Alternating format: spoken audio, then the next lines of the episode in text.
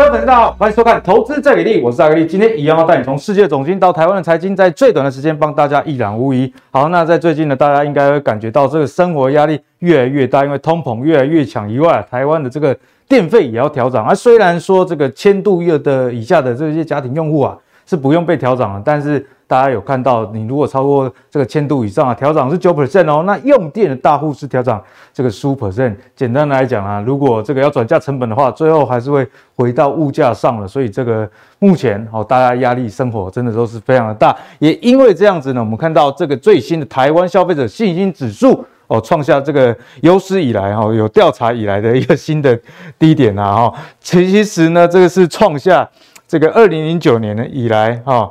这个十二月以来的新低，那为什么会这么低呢？除了我们刚刚讲了通膨的因素啦，那这个电费也要调涨啦，以及啊这个股票在今年以来真的是密密麻麻哈，今年以来已经跌超过两千五百多点啦，哦，所以在这样的情况下，大家当然对未来就没有信心嘛，因为我薪水没有增加，生活必须支出又增加，那想说靠股票赚一点钱，现在股票又给我下跌哦，所以这我想也会影响到经济的部分。讲到国内的经济，我们就来看一下这个叫景气灯号。那景气灯号顾名思义，你如果红灯就代表说，哎，景气是一个处于很热的阶段；黄红灯代表景气热，若绿灯呢说景气平稳。那如果你有在玩这个指数型 ETF 的，也有听过一个言论啊，如果景气这个灯号掉到这个蓝绿灯的时候，哎，确实是一个相对好的投资时间点。那时候啊，大概就是百业萧条哈。那指数 ETF 躺在地上，所以人家才说，哎，你不妨可以趁这个景气灯号来做一个 ETF 的对策。那这一集结束之后的下一集，阿格力也会跟大家专论啊，如何打败大盘这样的 ETF，在不同的情况下，比方说空头年你该选择怎么样 ETF，那在这个多头年又是怎么样的 ETF，都会在下一集做详细的解析哦。好，那我们看到五月的景气灯号是连续三个月有亮出。景气稳定的这个绿灯哦，所以我们看一下这个趋势啊，其实是一路以来都在下滑的啦哦，所以呢，后续会不会转成这个蓝绿灯？看起来景气这个扩张力道确实是趋缓的蛮严重的，特别是说现在还维持在绿灯，你如果看细项，是因为台湾的出口不错，那出口里面呢又以半导体最好，可是如果半导体一旦下半年有一点疑虑的话，那这个景气灯号会不会转成这个蓝绿灯呢？我想这个机会就非常的大啦。好，所以总结来说，在现在通膨啊，以及这个下半年大家觉得说经济衰退的可能这个隐忧之下，盘势该怎么看，以及在操作上对总经要怎么样了解，就是今天跟各位讨论的一个重点哦。好，首先欢迎今天的两位来宾，第一位是我们古怪教授谢承彦，第二位是妖股大师明彰。好，那一开始我们跟教授还好好讨教讨教一下。关于这个呃大麦克啊，不是大麦克，大麦空啦哦，早餐没有吃哦，比较饿一点。大麦空的这个主角原型的这个投资人叫 Michael Berry 哦，那 Berry 呢，他其实最让人称道一件事情，就是在这个金融海啸之前呢，他就跟大家说，这股市要炸了哈。那时候讲没有人要理他，后来真的炸了哦，所以他也一战成名啊，被翻拍这个电影大麦空。然后呢，他在最近哦。市井说联准会可能会改变立场。什么叫改变立场？现在不是非常的这个鹰派吗？他觉得联准会之后会转鸽，而且会降息哦。为什么？他的论述是说啊，现在零售业发生供应过剩的长边效应哦。这个长边效应指的是什么呢？就是说，诶，在过去两年，如果你是开这个通路的，那你的消费者跟你要五个五个货，那。你为了这因应这样子的需求，你跟上游叫了呃七八个货哦，那在上游的人感觉到，哎，大家怎么都下面的通路商都在跟我叫七八个，我再跟更上游 叫个二十个哦，所以这个长边效应指的就是说，哎，实际上上游好像接到很多单，但其实最下游的需求并没有这么热。那最典型的在过去两年就是半导体哦，半导体的晶片股为什么业绩这么好，股价今年却往下杀，就是有。长边效应这样的疑虑啦，那现在美国情况有多惨？我们看到说，你现在零售商哦，考虑让客户保留退货商品，而不是退回。下面艺术，你去这个买一个东西，啊，你觉得不好用，你要去退货，那个店家说，哎，你货不用退，可是我会退你钱。哦，已经严重到这种程度，为什么？因为仓库已经放满，如果你退我这些货，我还要退你钱就算了，我要把这个货拿到仓库去放，还要付另外一笔钱哦，所以显然啊，现在的这个呃零售状况不是很好，所以接下来就要请教授来帮我们解答，哎，会不会真的因为这样的长鞭效应，让联准会的货币政策立场有所转变呢？好，当然讲到这个边呐，哦，这你最懂了嘛，你身上也有，哎，是短边还是长边？我先讲一个哈，其实哦，因为因为。我相信哦，我们这个节目也做很久了哈。对，没错。那其实做节目的初衷啊，其实都希望呃我们的粉丝啊，大家有一些呃非常丰富的内容可以学习哈。但我觉得大家我们也要跟大家有一个共识啦，就是我们跟粉丝之间，我们要站在同样的立场，因为其实。做节目要花很多的精神跟一定要了，你看每一张手板都是心血，哎、欸，而且你要知道，我们又不是电视台，后面还有广告商，对，哦，这个大量一秒多少广告，一秒多少广告，这拢无呢，我钱啊，我钱，哎，所以你你如果不支持我们，还要在那里酸，那那你你滚呐，对不对？我我真的觉得是这样了，不要生气了，因为上一集我们那个麦克风收音不太好，有不是啦，我觉得。真的是啊，你就是咱大家拢电视台啊，就好呀哦，物件派的哇，物件派的哇，对不对？我们也是，大家都是这个胼手胝足，辛辛苦苦在经营这个节目，然后又，然后你又不懂呢，啊，你又不懂呢，啊，搁要念，啊，搁要嫌，对不对？我觉得就是要，就是我大家很认真的在做节目，对，你不要看哦，每次上来就是阿格力我妖股大师，比如说以我们这一集来讲。后面还有个团队，一定要的、啊，要花很多心思去想这些内容，想这些啊。有时候出现，我觉得包容了，嗯，哦，包容你，你那个都可以用爱发电了，对不对？哦，那是不是也应该要多给我们一些鼓励，嗯、对不对？说，哎、欸，我们注意到这个麦克风有点杂音，比如说，啊，我管好你了，关起做你了啊。对啊，这你写的点，你这关起做了，我你讲啊这，对不对？你就说，哎、欸，老师，你们这个。也没有广告商赞助你们嘛？那我赞助你们一组这个最最强大的这个收音机，哎，不是写脸上，对不对？不许你卖，啊，不要生气，没有，我没有生气啊，我呃，我只是正常的呃正常的发言，正常的发言，正常的发言。哦，那当然，你你听了不高兴没关系哈，你不要留言骂我 哦，对不对？我只是来宾啊，这个时候撇清，这时候赶快撇清关系啊，对不对？本来就是这样子啊，哈，其实这个长鞭效应哦。大家如果有看那个鞭子有没有？人家讲鞭长莫及哈，因为毕竟棍子哈，如果是直的哈，它可以直接直捣黄龙，直来直往，对不对？比如说这个过程的数据的一个传递，可以传递到最正确的，我直接达到我的目标。可是长鞭效应就会变成说，明明不需要这么多，就越叫你刚才讲的这个概念，就越过越叫越多。结果实际上的消费可能是这样子的一个状态，或者它的成长状态可能是这样。那这个多的部分呢，怎么办？背离了啊！现在一个背离。三星不是五，嗯，它今年销货目标是呃二点二点六亿只吧？嗯哼，哦，二点六亿只，结果库存现在超过五千万只嘛，就 就将近百分之二十嘛，这个是一个。库存的水准是一个相当异常的哈，所以我也带各位看一下哈，现在半导体业的存货周转天数啊，存货周转天数就是说你货到这个客户手上大概要经过多少天？对，那那到底需要多少天？所以天数越长就是代表越不好，当然越不好。那可是因为每一个行业的这个天数是不一样，我们也不能说全部拿在一起比，所以我们的重点不是要比说它几天打几天，我们的重点是天数曲线的变化，看这个趋势。所以你看哦，呃，当然台积电的这个单量最多，对不对？刚才你讲嘛，啊，它的单量最多。台积电在二零二零的存货周转天数，那时候一定很很快嘛，很快就把货销掉。这个也拉上来哈，大概呃，我们抓一个 rough 哈，因为我我对应不到实际的一个数字哦，就抓一个大概，大概而已哦，哦，我只是举例哦，卖选题，卖选题哦，那到八十，这样多了多少？多三十天呢，也不少，六成嘞。嗯哼，呃呃，三十六成对。然后你看高通哦，高通好像还好，对不对？嗯哼，哦，就就是实实际上你看高通的状态比较没有那么那么像，所以表示它本来拉货的状况就不怎么样。然后我们看一下哈，像这个这个联发科的部分哦，联发科哈，红色的，红色就抓大概六十哈，到现在已经破百了，破百。哇，这个增长的幅度百分之六十七 percent 左右。哦呦，这是你看这数学多好，很快算给大家。我们现在要要求精准的哦，对不对？这告诉我们一件事情，确实有状况。嗯哼，你刚才讲的那个长边的效应，真的有在发生，开始浮现了，真的有在发生，因为存货周转天数就翻高了嘛，哈。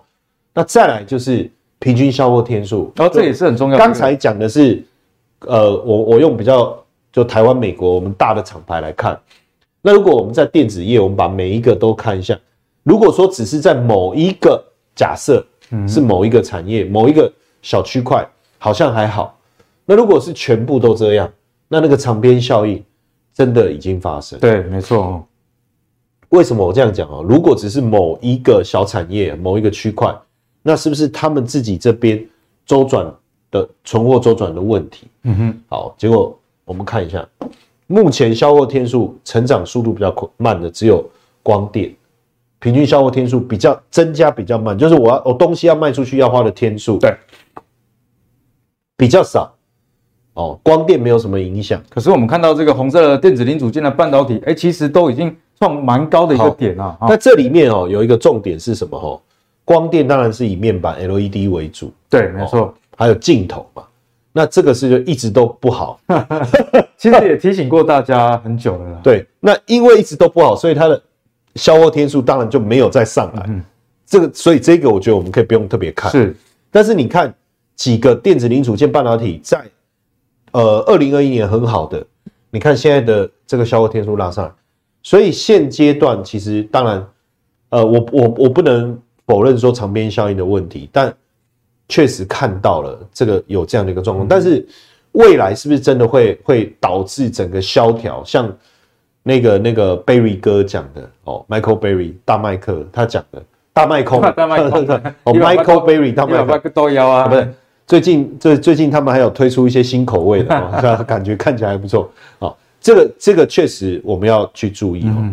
那当然，我觉得现阶段纽约联储经济模型出来了，它下修了二零二二年的 GDP 的年增率。到负的负零点六二 percent 负的哦，那比原本的零点九是大幅度，而且这才一季之前的预测是正的哦。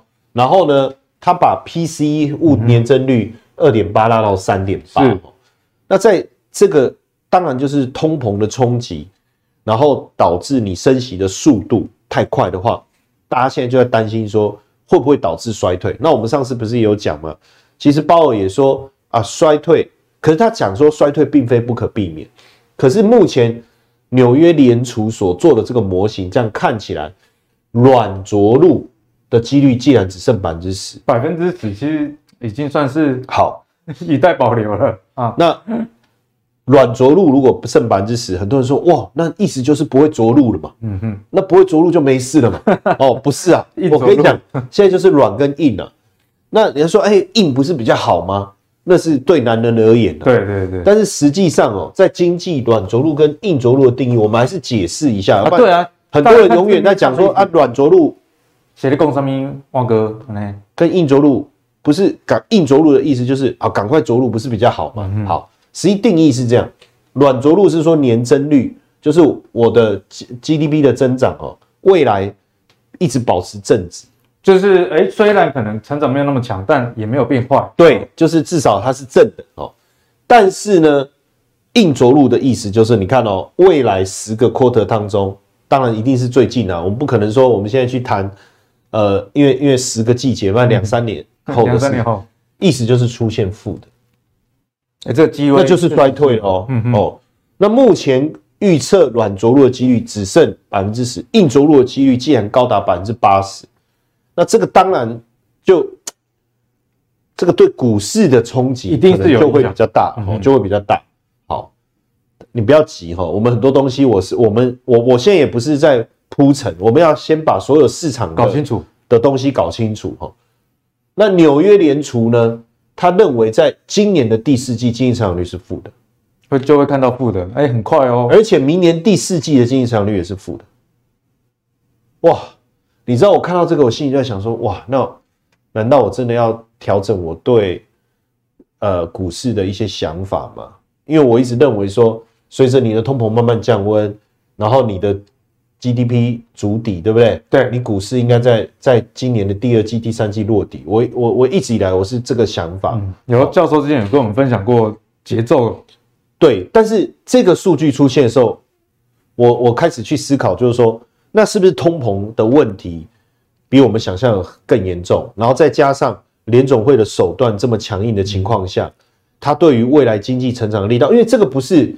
假设今天这个是谁发这个发表？比如说，呃，华尔街的某一个分析师哦，或某一个经济学家，even 他是一个经济学家哈，都可能也是他个人主观的想法，个人的主见而已。但这个是纽约联储，他提出这个，我就想说，他是不是已经在帮预防针鲍尔铺路了？嗯，对不对？有这个味道，对，就就感觉好像是这样。然后呢，核但核心的 PCE 核心的年增率呢？呃，一直到你看哦，它的这个降哦，下半年确实也是会慢慢降下来，所以我觉得重点就是，那年增率好像没有大家想的这么严重啊。我觉得关键就是在鲍尔的手段，嗯嗯，他其实已经在暗示我们，鲍尔会采取非常严严厉的手段来去解决通货膨胀的问题。所以通膨的问题解决了，是，但是拍谁？会有副作用啊，我这个副作用来了，哦，就是你你要。有雄风，那你可能会产生一些其他的副作用，是不是？好，当然现阶段比较大的问题，其实还是在生产者价格，就是你的原料价格这边攀升之外，我觉得更大的问题就是这个这个薪资的薪资的成长，所以这两个对对对企业来讲是很大的一个双重的压力，双重的压力，双重压力，所以呢，大家就会担心说市场衰退，嗯哼，哦。那担心市场衰退以后，就会产生一个现象。第一个是，呃，我们讲真正因为生产的需要而去购买的这个部分啊，我我写个 A 好了。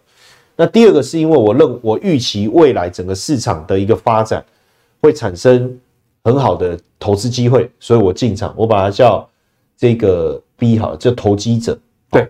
所以正常的情况来讲，市场往往由供给跟需求两者之间来做一个一个一个调整。那价格如果供不应求，它就缓慢的增长。但是当大家认为未来市场的这个需求量很大，或者是说市场的价格有一个操作的机会，是会突然产生投机的泡沫行情。对，那油其实就是产生了投机的泡沫行情。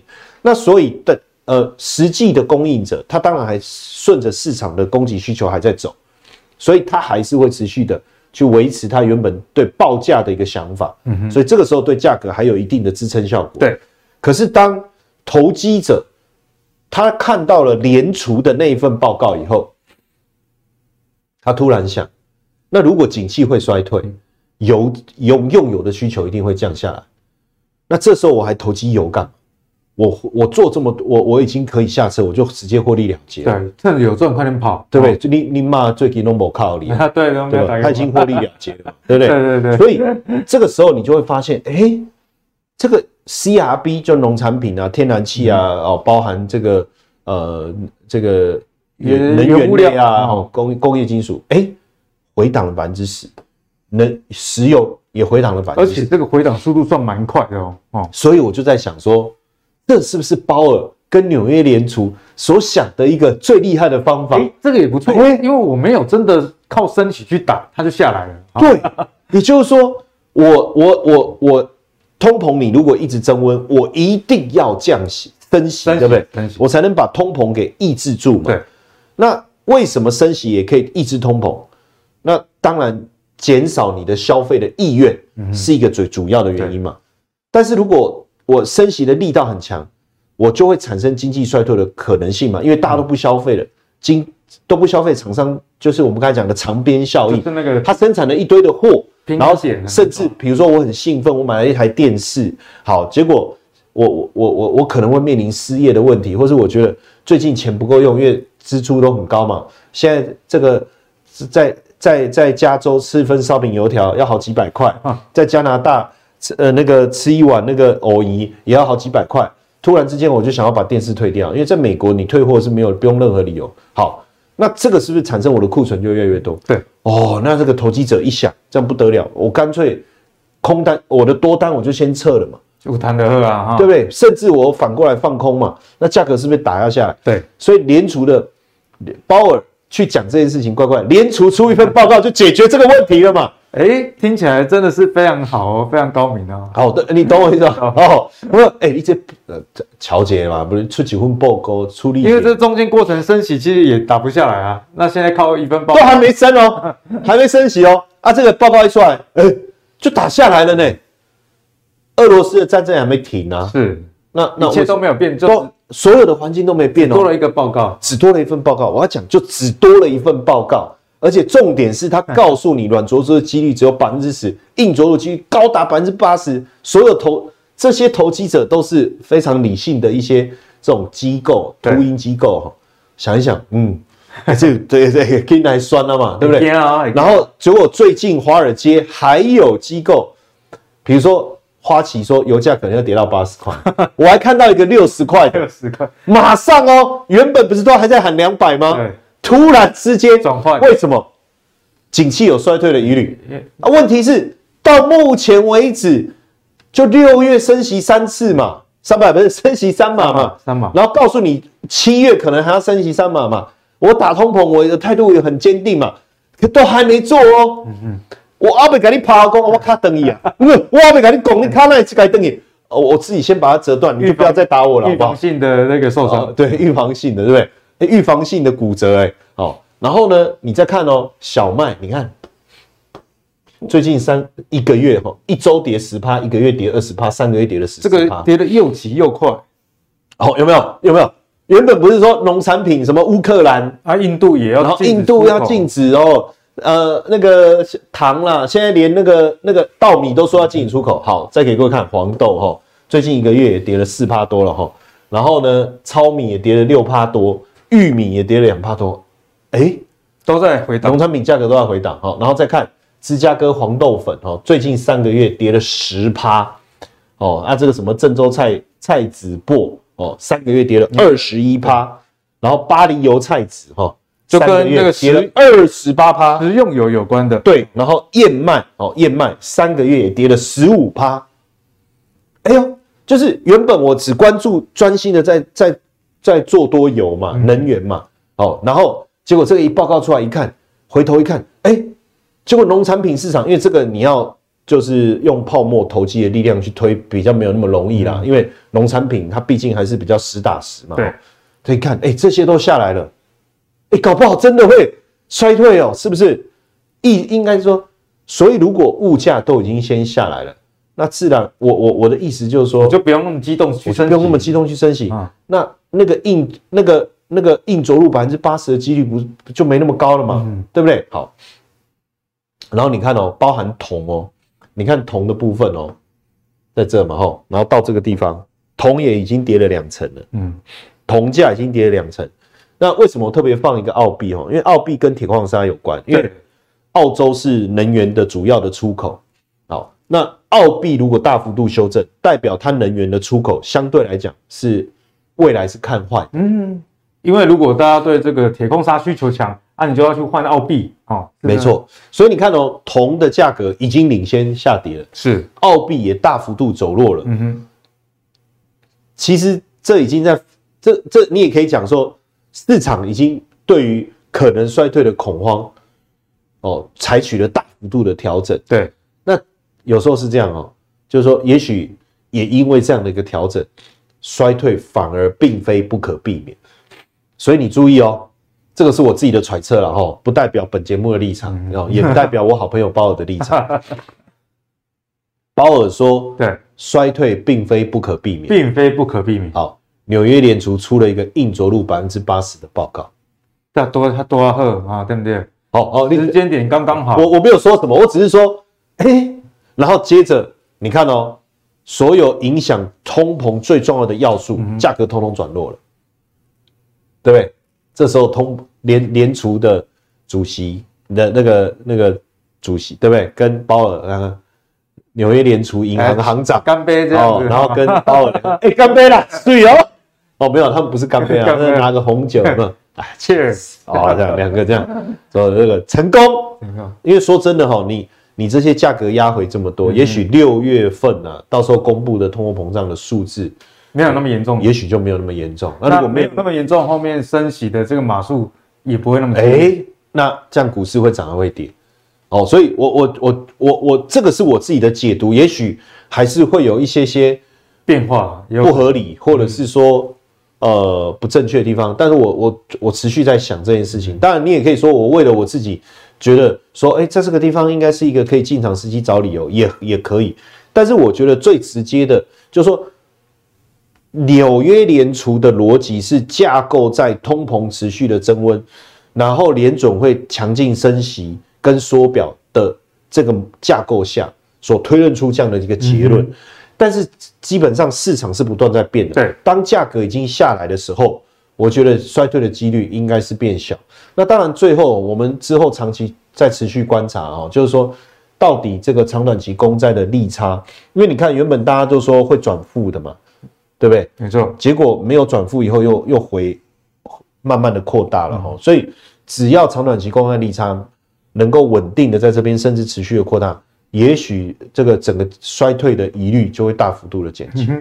好，所以呢，教授也跟大家分享他独家的一个观察啦。那当然，教授讲的也都是有一些前提，例如说这个纽约联储说会这个硬着陆的几率，其实它的前提是说，如果通膨还是持续这么严重，那教授意思就是说，哎，刚刚我们看到一些 CRB 大宗商品包含的这个呃一些原物料、金属、农产品以及这个铁矿砂。甚至石油哦都有回档的情况之下，那如果这个通膨没有那么严重，也有可能最坏的情况就已经过去啊。不过还是要后续来观察，目前只是有观察到这样的风向哦，提供给大家做进一步的参考。好，那接下来呢，就来跟教授来请教。我们看完总经之后，回到台股，那投资人就会想说，那既然总经的这个变化这么快，那我也看不太懂，是不是啊？刚好除权息旺季就来了，在这个台股。跌破一万呃六千多点，现在在一万五千多点出头，在挣扎的时候，我们来买高股息的 ETF，这可不可以？那阿格力今天也有做一下功课了，我看到了这个零零七一三元大台湾高息第一波啊，到目前为止哈。大概是跌了三 percent 哦，从年初到现在，或是今天跌三 percent。那同期的台湾五十呢，大概是跌十六 percent 哦，因为有有配过一次息嘛。如果我把它还原，诶，所以今年高息低波啊，或者是说这些高股息的 ETF，是不是可以成为一个资金的避风港？因为我们看到历年的这个现金值利率普遍都在四 percent，甚至是五 percent 以上啊。那从这个资金的规模来看，诶，元大高股息也有一千多亿啊。所以就来请教一下教授，投资朋友现在可不可以哎进场去看这些高息的 ETF？好，当然我觉得呃高股息是一个名词嘛，就是说告诉你我配发的现金的值不错，股息不错。那当然你还是要看历年的一个值利率了哈。最主要我觉得如果是呃 ETF 已经大涨上来了哈，那我反而觉得这个概念操作起来比较危险。嗯因为你有可能会呃面临到后面 ETF 下跌的风险，但是如果下跌以后我们再来看这件事哦，我反而觉得时机点是不错，嗯哼，哦，时机点是不错。不过我们在看这个的时候，我觉得内容物还是比较重要，内容物哦，因为名字是这样哦，好像有有的有股息，有的股利精选，有的高息低波。那内容物其实看完以后啊，大家就大家就有一个比较清楚的概念。当然还是要看你自己。哦，特别喜欢什么去做？其实我觉得每一档各有它的优势。哦，那重点的结果如果都差不多，剩下的只是你个人的喜好。哦，我也没办法告诉你说，哦，这个规模特别大的特别好，还是说规模特别小的特别好，或者说哦，高息低波一定比没有没有低波的来得好，不一定，都不一定，不一定。但重点还是在内容物。好，那我们来看一下，我特别帮各位整理这张表，这个。很呃很很细哈，那所以到时候大家也可以自己自己截图，然后慢慢合作一下。这是各个高息 ETF 的前十大成分股哦。为了整理这一张啊，对不对？太神了，好好好，太神奇。哇，你你你你你猛然制作人，我几点传而已啦？哦，几点几点？半暝在几点？我没给你。你看忙到时间都忘了，真的就大概一两点了，一两点了。我我就讲真的，我们做节目哈。我们的团队做节目是真的很用心的，阿麦紧干嘛呢？拄了一寡什么代志 啊，就淡薄咧念嘛。我讲无无必要啦，无意思啦，怪来怪去，无意思啦，无意思啦，真的啦，吼，那规矩安尼说说切切啦，吼吼，切切，诶，啊，无你就抖内啦，吼，你若抖内，我就信在你妹啊。教授，我觉得你很适合做那个 Facebook 直播。好好，是是，对啊，你若你讲真的，你若抖内，我凊彩你妈，真的，啊，你若抖内一百万，对不？你较贵嘞，这贵了呀，没没没那没啦吼，就是说你你抖那一百万，说真的，你的指教我们都虚心接受，对不对？好啊，你要不要不要出钱，干嘛一点吗？写的马上不要生气，我们来看好前十大成分股。然后呢，呃，大家就可以截这个图，对不对？那你看你截图，我也没给你收钱对，是不是这样？好，来。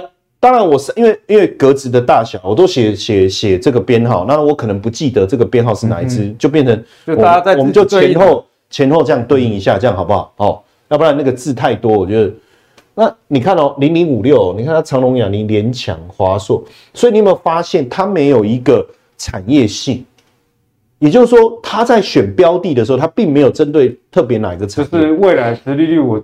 觉得谁高就选谁。对，所以我自己个人，我坦白讲，我比较没有那么喜欢零零五六啊，比较没有那么喜欢。对，因为第一个以后就是说，然后啊，就说哎，阿格里，咱今天百倍可以加上，嗯啊哦，我看我心情，现在然后喝了，对不对？哦，但但是前提是我们一定会去吃好吃的，这样。就如果是这样呢，就变成我我必须我。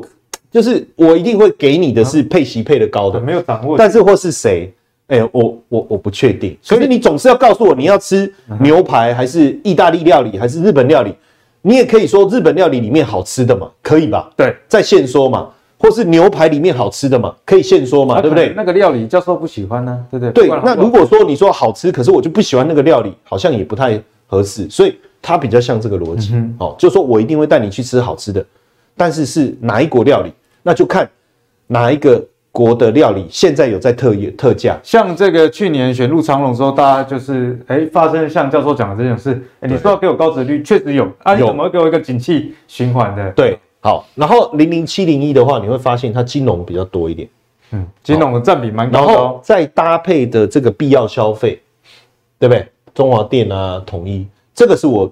我觉得我比较喜欢，嗯，在配，但是呢，这当中它就莫名其妙就跳出了一个比较突兀的啦，哦，就台积电，而且占比不少哦，哎，因为台积电既不是呃必要消费，坦白讲，你不能说台积电是必要消费，因为它做的是消费产消费性产品，又不是金融哦，那所以这个算比较突兀。可是对于想要台积电又想要稳定的，其实这个就可以。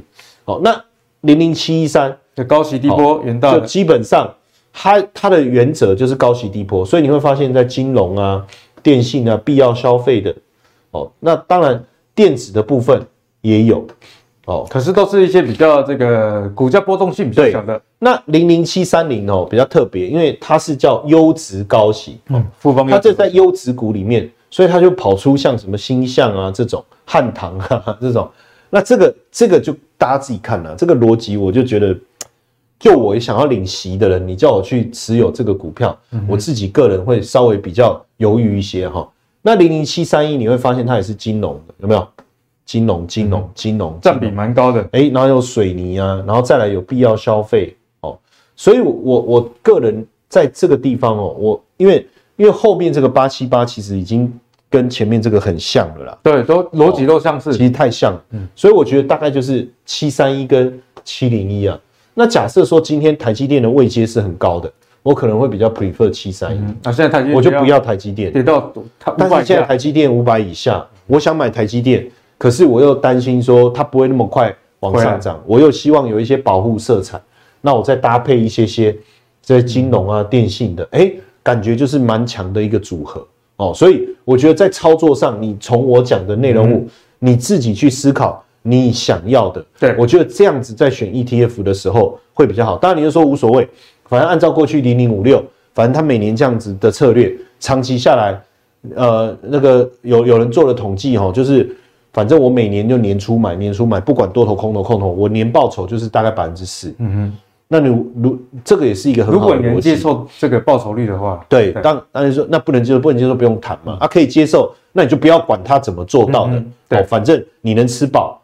那那就好。那我你闭着眼睛，我喂你什么就吃什么嘛，对不对？反正好不好吃，好吃，有没有饱？有，这个也是一个方法。所以我觉得还我没有说这样好或不好，我的意思是说，还是要看你个人适不适合对于料理的态度，是对不对？每个人对料理的态度，他其实买 ETF，你就是在享受这个厨师帮你做的一道料理嘛，嗯、配菜嘛。对，哦，那这个叫无菜单料理啊。我现在啊，我知道了，无菜单这个叫无菜单。哎，有创意哦，对不对？哦。那其他的菜单是确定的，对，那你就自己看你喜欢，然后来做一个调配。好，谢谢教授给大家解析了哈。那再帮大家回顾一下，像这个元大高息低波啊，元大高息低波跟元大高股息，一直到这个国泰永续高股息呢，这些的这个成分股，你教授列了一张表给大家。那教授意思就是说啊，这高息的 ETF 没有一个是绝对好坏的，你还是要根据里面的成分股啊，比方说你个人。啊，就不太喜欢这个电子的啊，那你就避开电子占比比较高的。那你喜欢台积电的，那你就可以参考这个零零七零一哦。那教授整理这张表格再交给大家哦，你好好进一步去研究，相信就能找到适合自己的一个高息的 ETF。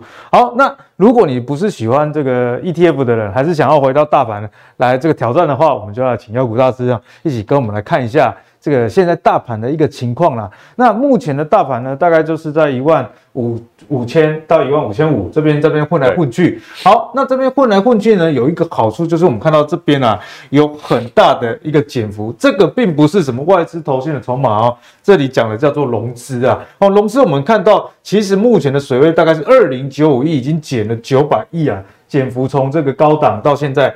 大概有百分之三十。那在之前呢，我们有一集啊、呃，也有跟大家讲过啊。其实如果以前的这个历史经验，融资减幅超过百分之三十以上啊、哦，通常到这个三十五啊，你如果越高当然是越好，指数就容易出现相对的低点。除非像二零零八年金融海啸，那时候融资减肥 百分之六十是例外啊，比较比较奇特一点。大部分的情况下，空头百分之三十以上。哦，那个相对低点可能就会出现哦。那我们看到这个大盘哦，从一万八千六跌到这个一万五千一百零二点哦，跌幅指数是十九趴，但是呢，融资的减幅却却是比较重的。所以，大股大师，嗯、根据这样的一个对照，有没有机会现在台股真的有一个低点？其实我们现在看到几个数据都是好的哦，不是不是说单纯减三十趴是好啊。其实我蛮建议大家除了看它总量之外，看它最近的这一块。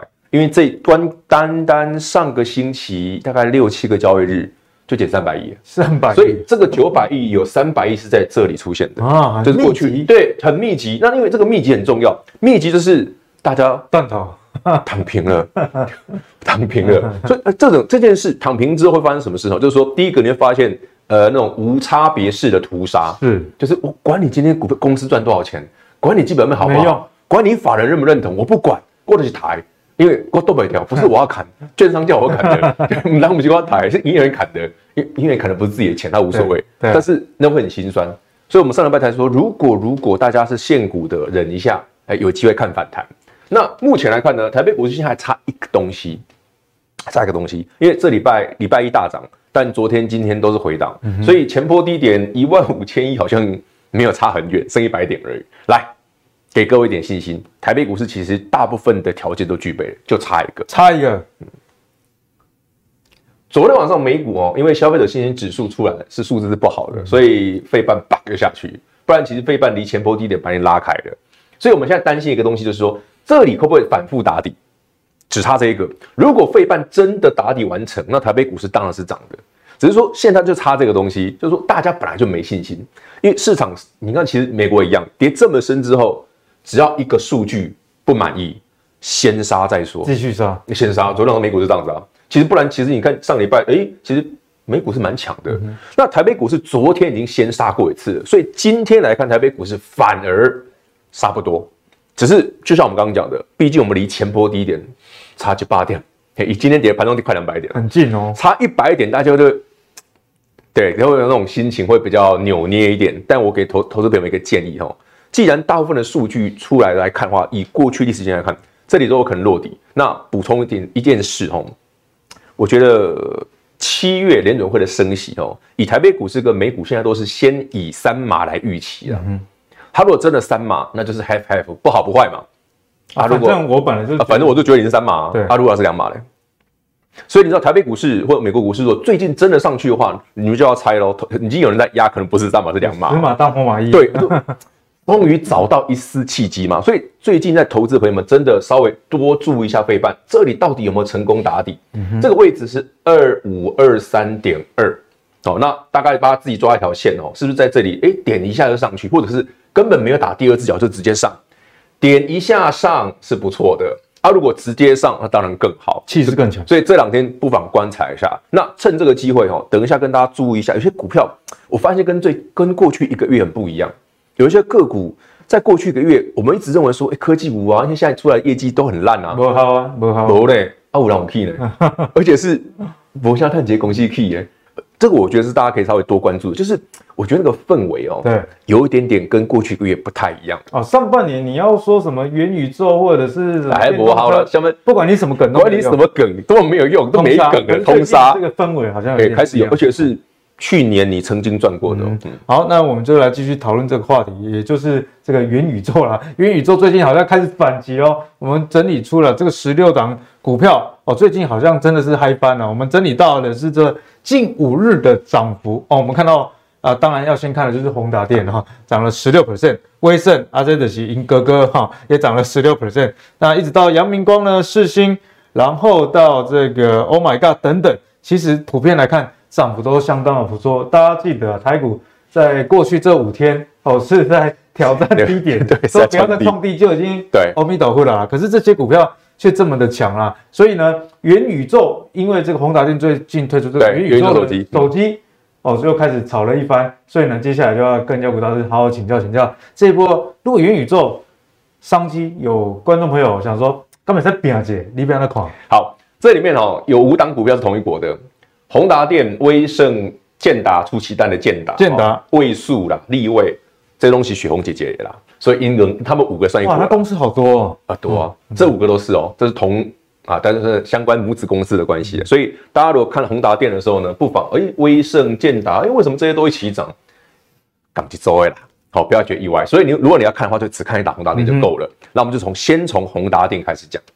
宏达电，请不要看 EPS，因为没赚钱。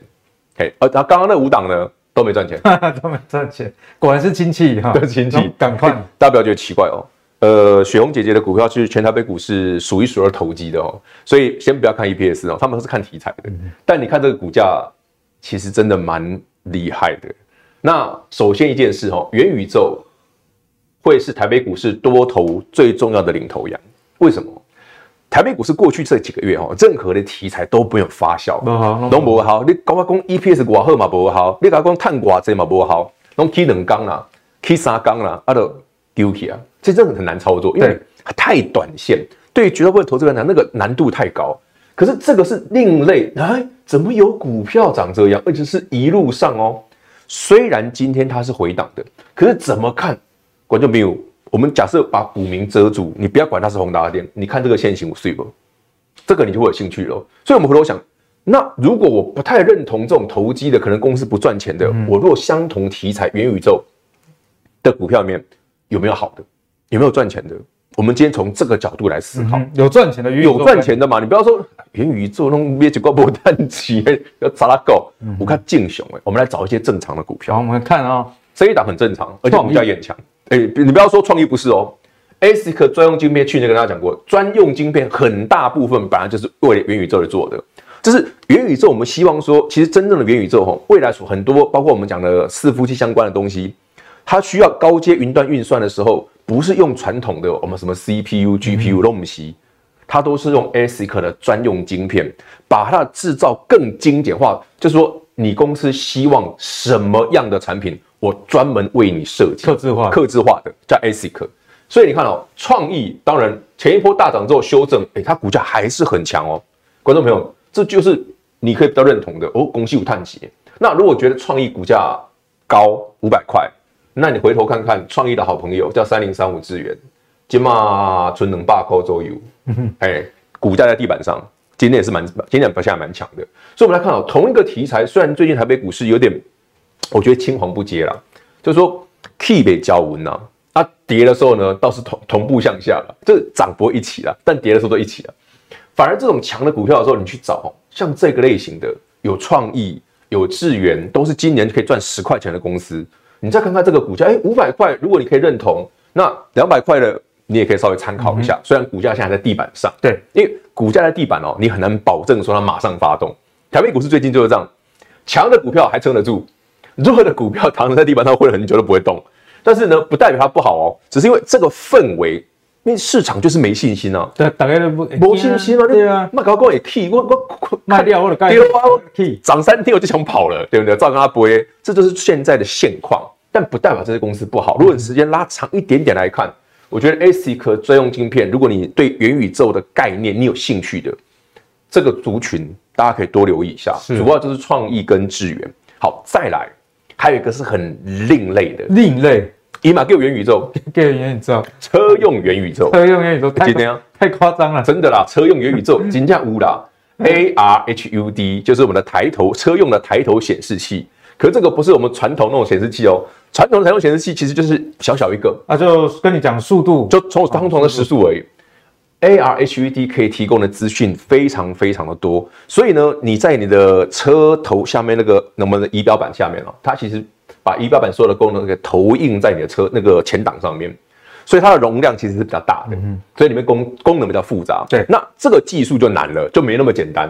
所以呢，大众控就是专门做这个的公司有赚钱哦，你不要再说他没赚哦，他有赚钱哦，已经开始赚钱。最重要的是呢，其实对岸在推一些电动车的时候，他们的 AR HT HUD 中国大陆的是用华为这个品牌，华为华为的 AR HUD 就是。大众控做的啊，它是华为的概念，哎，都是一走哎。好，那你不要说，哎，华为不是做手机吗？不啦，自从前两年手机被打挂之后，开始转行了。他他做电动车的啦，做其他东西去了。我们一个做手机的撩细，所以他现在其实往电动车、往这个 AR HUD 的方向去进展。那股价呢还不错，虽然没有很强，但至少哎有点两个底的味道。对，好，那大家可以参考一下，股价低一档，然后也便宜啦，细股十块啦。那我觉得刚刚这三档是大家可以去参考的方向。我们讲了两个概念，一个是 ASIC，一个是 AR HUD。那我们尽可能挑啦有赚钱的公司做。对，那至于现在熊市嘛，那至于雪红姐姐的股票呢，就是大家就斟酌啦，当一个指标啦，当指标来斟酌啦。因为吴锡尊矿业博碳结公司 key 有时候买喵，你知道吗？有时候会心痒。但是你要想的是，你我们如果成本没有那么低的时候，没有控制的很好的时候，那个风险哦，毕竟行情还在震荡啊。要小心一点点呐，而且我觉得雪红姐姐股票你也不要轻易的想去空它，哎，不要不要，会被嘎到，会被嘎到爆。它的股票很特别，所以自己要小心。就是台股啊，很少有这个呃一个姐姐，虽然旗下有产生过两间股，但是台北股市最会做标股的人，传奇传奇，对，他是传奇，不要跟这个这个不要不要跟传奇对坐，太恐怖了。好，那刚刚呢这个亚股大师讲到这个 A 哈哈的阿格力也觉得说这个东西蛮有应用性，因为在之后，其实现在已经开始有有有些车厂开始在使用了。没错，AR 它的就是，比方说以前我们看那个导航，像台北市路很复杂，有时候跟你说要右转，哎，到底是前面那个要右转，对，还是前前面那个要右转？可是 AR 它的就跟你说，哎，这边就叫你右转，而且它会上面有有图形，直接跟你讲，甚至它会帮你说你车道的置中，它有一条线对着，你就沿着它转就好了，就地图结合，对，它全部都结合在一起，所以其实。应该蛮多的车是越来越多，对，这个相信未来会越来越普遍。好，那讲到这个车用呢，我们就要来跟敏章继续来聊啊，就是这个电动车以及传统汽车其实都比去年贵很多。我们来看一下，除了这个成本增加，大家知道这个锂啊，啊或者是相关的金属，在今年其实是非常非常贵的。所以，光 Tesla Model 3这个 Long Range 版本在台湾今年涨了二十万。原本一台一百九十七万变成两百一十九，今年以来上半年已经涨了三次了，太夸张。原本你想说你已经存到两百万要，要、嗯、要给他买的，现在还要多贷款才买得到。好，那我们根据《华尔街日报》的报道呢，其实不只是特斯拉，一直到福特、通用、Rivian、Lucid 都调涨了这个电动车的售价。美国五月的平均价格哈，比一年前多了百分之二十二哦，那达到五万四千美元。所以现在。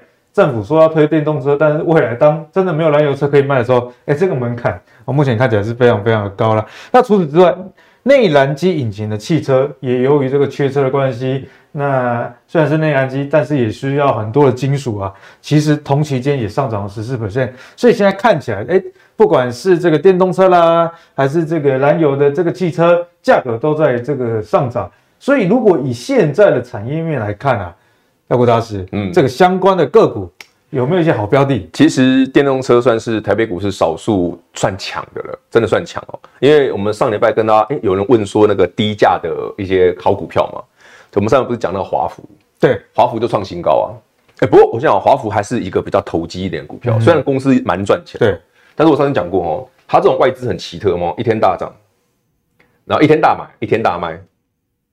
而且是张数都不少哦，就是股价喷出去的时候，哦，直接大买，然后昨天直接杀回来的时候，你看到，这是感觉冲来冲去。对，这这个外资不是，我就讲嘛，那就是某某小岛上的那种岛民嘛，这不是正常的外资哦，他的做法跟我们认识正常的外资不一样哦，反而是有一件事很奇特，投信从来不买的，为什么突然昨天突然买了？嗯哼，也就是说，其实慢慢有，诶，我们观众朋友可以看哦，他有买一千张哦，不是买一点点哦，也就是说，华孚从二三十块涨到现在，昨上昨天创历史新高。其实竟然有投信跳进来了，所以大家不妨去再去留意一下哈。如果这档股票下最近有一些震荡有好买一点的时候，真的可以看哦。因为上次基本面就跟他聊过的时候，不过他就像我们刚刚讲的哦，最近股价创高的哦，不要盲追。对，呃，因为就是有人看你不爽。对，因为市场毕竟还是一个空头气氛，或者是说他有赚，那其他的亏啊啊，对，我就我就先拿你来督小啊，因为股常常会有这种现象，就是说我在配对的时候，我股价创新高，可是我看盘不好。哎，这个我有赚，我先卖。哎，其实我有时候也会这样，难免投资本来就会这样，所以不是公司的问题哦。那他这就是做 Tesla，上次跟大家做铝合金的中控件，就他做的哦。那股价很强，所以你有兴趣的朋友们，毕竟也是个低价股，可以留意买点。哦，它还有个好处，它成交量还蛮大的，所以好进出。对，给大家参考。另外呢，我们来聊几个正常的股，正常的，嗯，哎，这也不算太正常，但股价很强了。环景雷达，之前有投资朋友问说。这个怎么没有赚钱？但是对，不要觉得奇怪哦。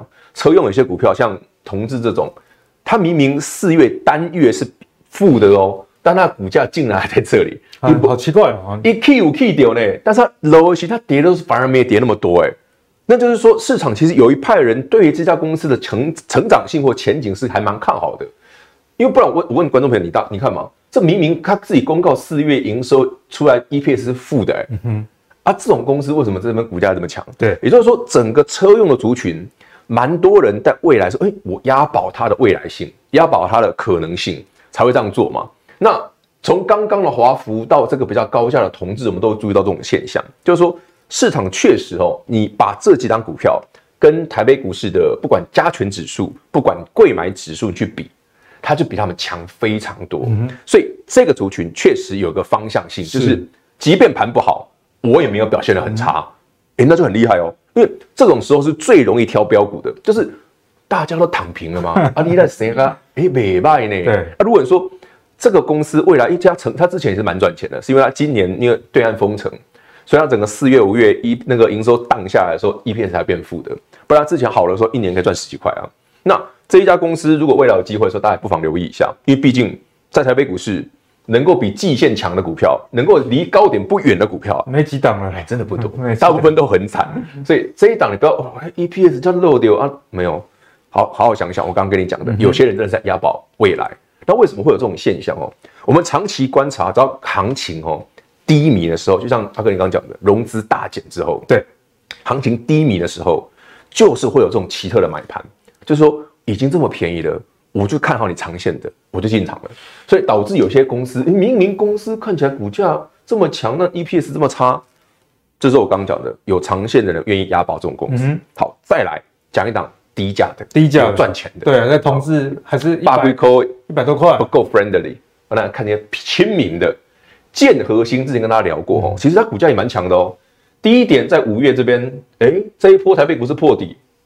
一波落哦，哎，蛮猛的，他没有他没有下哦。嗯、其实我发现，其实很多车用股票都有这种现象哦。而且更有趣的是，人家真的 EPS 有啦，前五月三点六五呢，算不错哎，哎，这很好哎，五个月三点六五，那一年有十二个月，我们把它 double，今年有七块，那它才十倍哎，所以它其实不错。那它涨什么？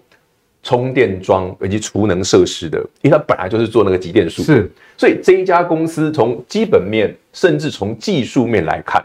表现都很不错，即便今天台北股市我刚偷瞄一下，今天好像跌已经快两百嘛，人家呢偷偷的站上季线，站上季线，给他惹了霸掉。的，这股票这个这个很过分的，完全不甩的，自己涨到自己的。所以当股价你说，诶，随着时间一个月两个月过去，虽然台北股市成交量呢，或者是整个市况是低迷的，我们还是可以慢慢多做功课，去整理出，诶，这股票，诶，基本面不错呢，对，成长性不错，诶，股价表现也不错，诶，那这几个条件都都符合，刚好，诶，不是太贵的股票，大家可以可以接受的，那。行情一来的时候，你就多多准备一下。哎，这种股票就特别有机会。是。那今天花比较多一点的时间跟大家讲产业，是因为，哎，建议大家了。最近哦，看指数的话，心情会不好受了。因为你看嘛，礼拜一涨三百点，哎，行情来啊，马上就头疼。能刚的丢顶刚不易啊。那反而呢，这个时候哈，套用一句前两天一个新闻，一个前外资的首席分析师啊，一个女女性这样子哦，他就讲，他其实这种空头的行情哦。看中小型的个股反而有帮助，因为在杀大盘，外资卖的一定是短基耶，短基耶啦。那你反而看，哎、欸，其实真的有一些股票不见得是哦建和性哦。刚刚我们讲了蛮多档都有这种现象的，你要么认同它的未来性，要么认同它的题材都好，但真的股价开始发动的时候，即便大盘是弱的，搞不好就有那种股票逆势上扬。嗯、那通常啦，按照我们的经验呢，这种在空头环境下会直接发动的。